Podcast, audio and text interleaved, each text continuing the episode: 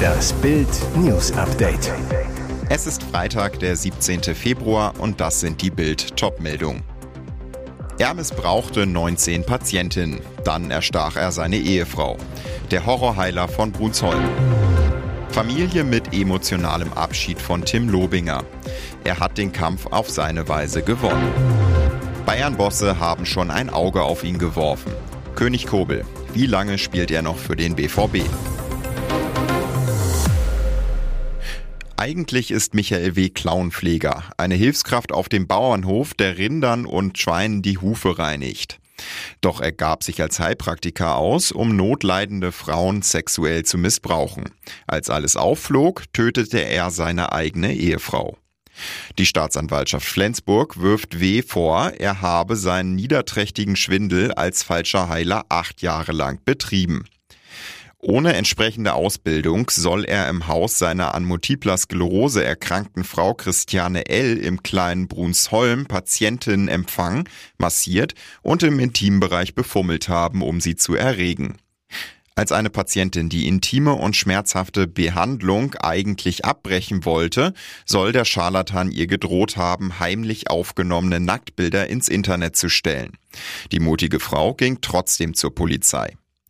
Weil er gefürchtet habe, dass seine Ehefrau ihn rausschmeißt, soll Michael W. ihr laut Anklage im August 2020 eine Überdosis Medikamente verabreicht und ihr dann mit einem Küchenmesser zweimal in den Bauch gestochen haben.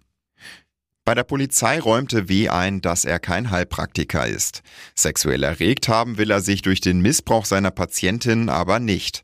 Und seine Frau, behauptet er dreist, habe wegen der ungerechtfertigten Vorwürfe gegen ihn sterben wollen. Die Staatsanwaltschaft glaubt dem Quacksalber kein Wort. Angeklagt sind acht Fälle, begangen an vier Frauen. In 15 weiteren Fällen wird noch ermittelt. Familie mit emotionalem Abschied von Tim Lobinger. Er hat den Kampf auf seine Weise gewonnen. Der Sport trauert um Tim Lobinger. Der ehemalige Stabhochspringer ist seinem schweren Krebsleiden erlegen. Er wurde nur 50 Jahre alt. Die Familie bestätigte auf Bildanfrage den Tod Lobingers. In einer Stellungnahme hieß es, Tim Lobinger ist nach schwerer Krankheit im Alter von 50 Jahren am 16. Februar in München verstorben. Die ehemalige Stabhochsprunglegende ist im engen Kreise friedlich eingeschlafen. Er hat den Kampf nicht verloren, sondern auf seine Weise gewonnen. Bitte sehen Sie von weiteren Medienanfragen zum Wohl der Familie ab. Bei Lobinger war 2017 eine besonders aggressive Form von Leukämie diagnostiziert worden. Seine größten sportlichen Erfolge als Stabhochspringer gelangen Lobinger in der Halle. 1998 Europameister in Valencia, 2003 Weltmeister in Birmingham. Im Freien gewann er 2002 EM Bronze und 2006 EM Silber. Nach seiner Karriere als Leichtathlet arbeitete Lobinger als Athletiktrainer bei RB Leipzig. Als Personal Trainer betreute er später unter anderem Bayern-Nationalspieler Josua Kimmich. Sohn Lex Tiger ist Fußballer, steht beim Zweitligisten 1. FC Kaiserslautern unter Vertrag. Seine Tochter Fee machte Lobinger im Oktober zum Opa. Demenz. Nächste Schockdiagnose für Bruce Willis. Anfang 2022 trat einer der ganz Großen von Hollywood ab. Bruce Willis verkündete sein Karriere aus, nachdem die Krankheit Aphasie diagnostiziert wurde.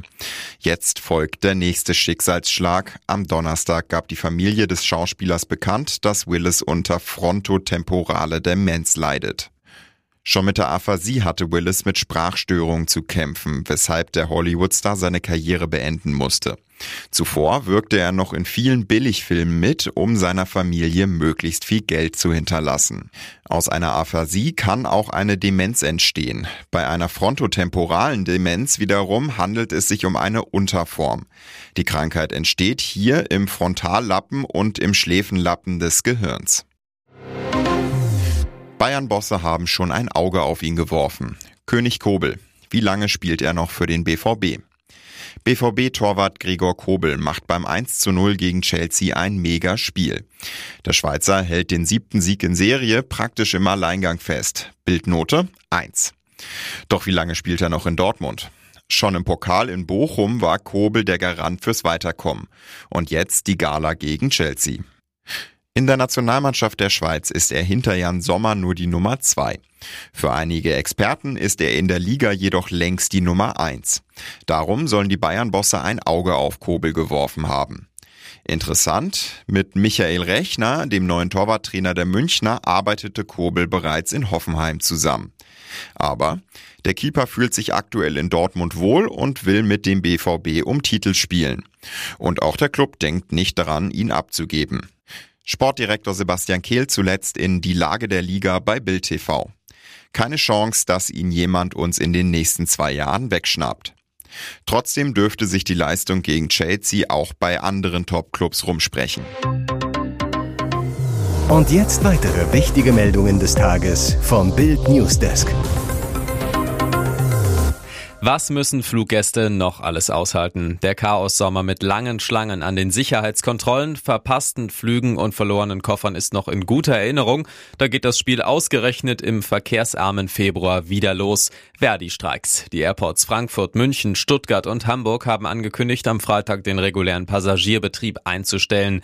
Bild klärt alle Fragen, was Fluggästen zusteht.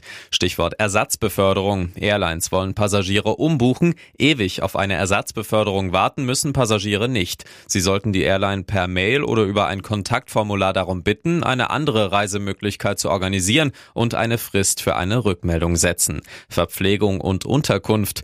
Bei einer Annullierung oder Flugverspätung ab zwei Stunden muss die Airline für Verpflegung mit Getränken und Snacks sorgen. Verschiebt sich der Abflug auf den Folgetag, muss sich die Fluggesellschaft um eine Hotelübernachtung kümmern. Und Geld zurück. Bei Annullierungen oder Verspätungen ab fünf Stunden haben Reisende auch die Option, Option, das Geld für ihr Ticket samt gezahlten Steuern und Gebühren zurückzuverlangen. Dann ist man aber auch selbst dafür verantwortlich, wie man weiterkommt.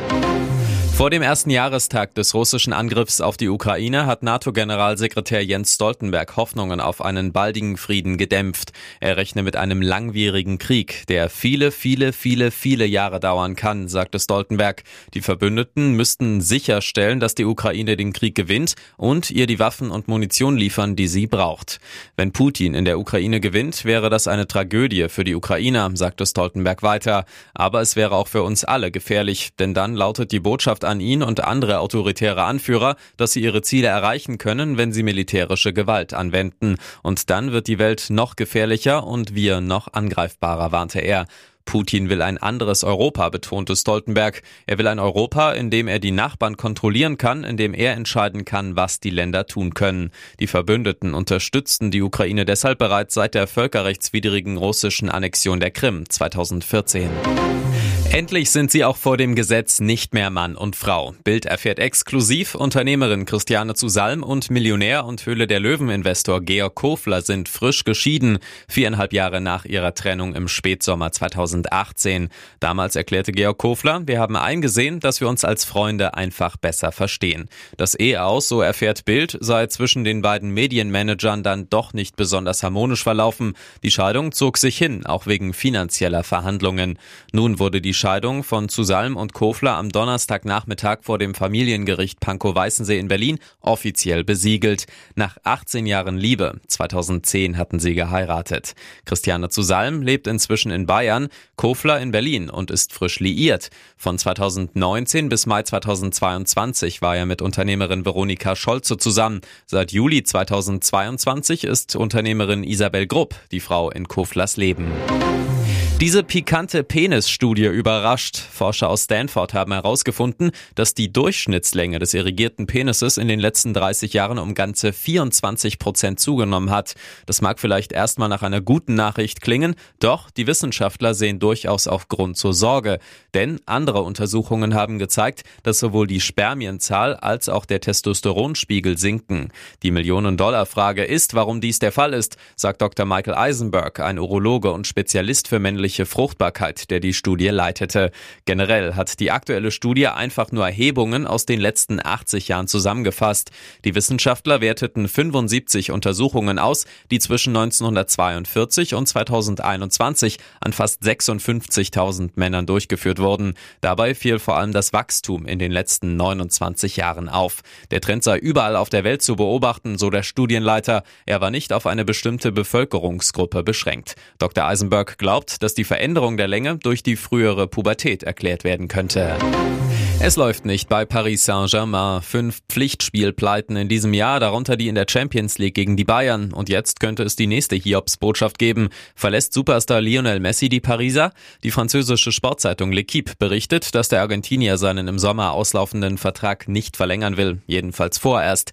Demnach hat es ein Gipfeltreffen zwischen Messis Vater und gleichzeitig Berater und den Clubbossen in Paris gegeben. Einigung auf einen neuen Kontrakt, offenbar Fehlanzeige.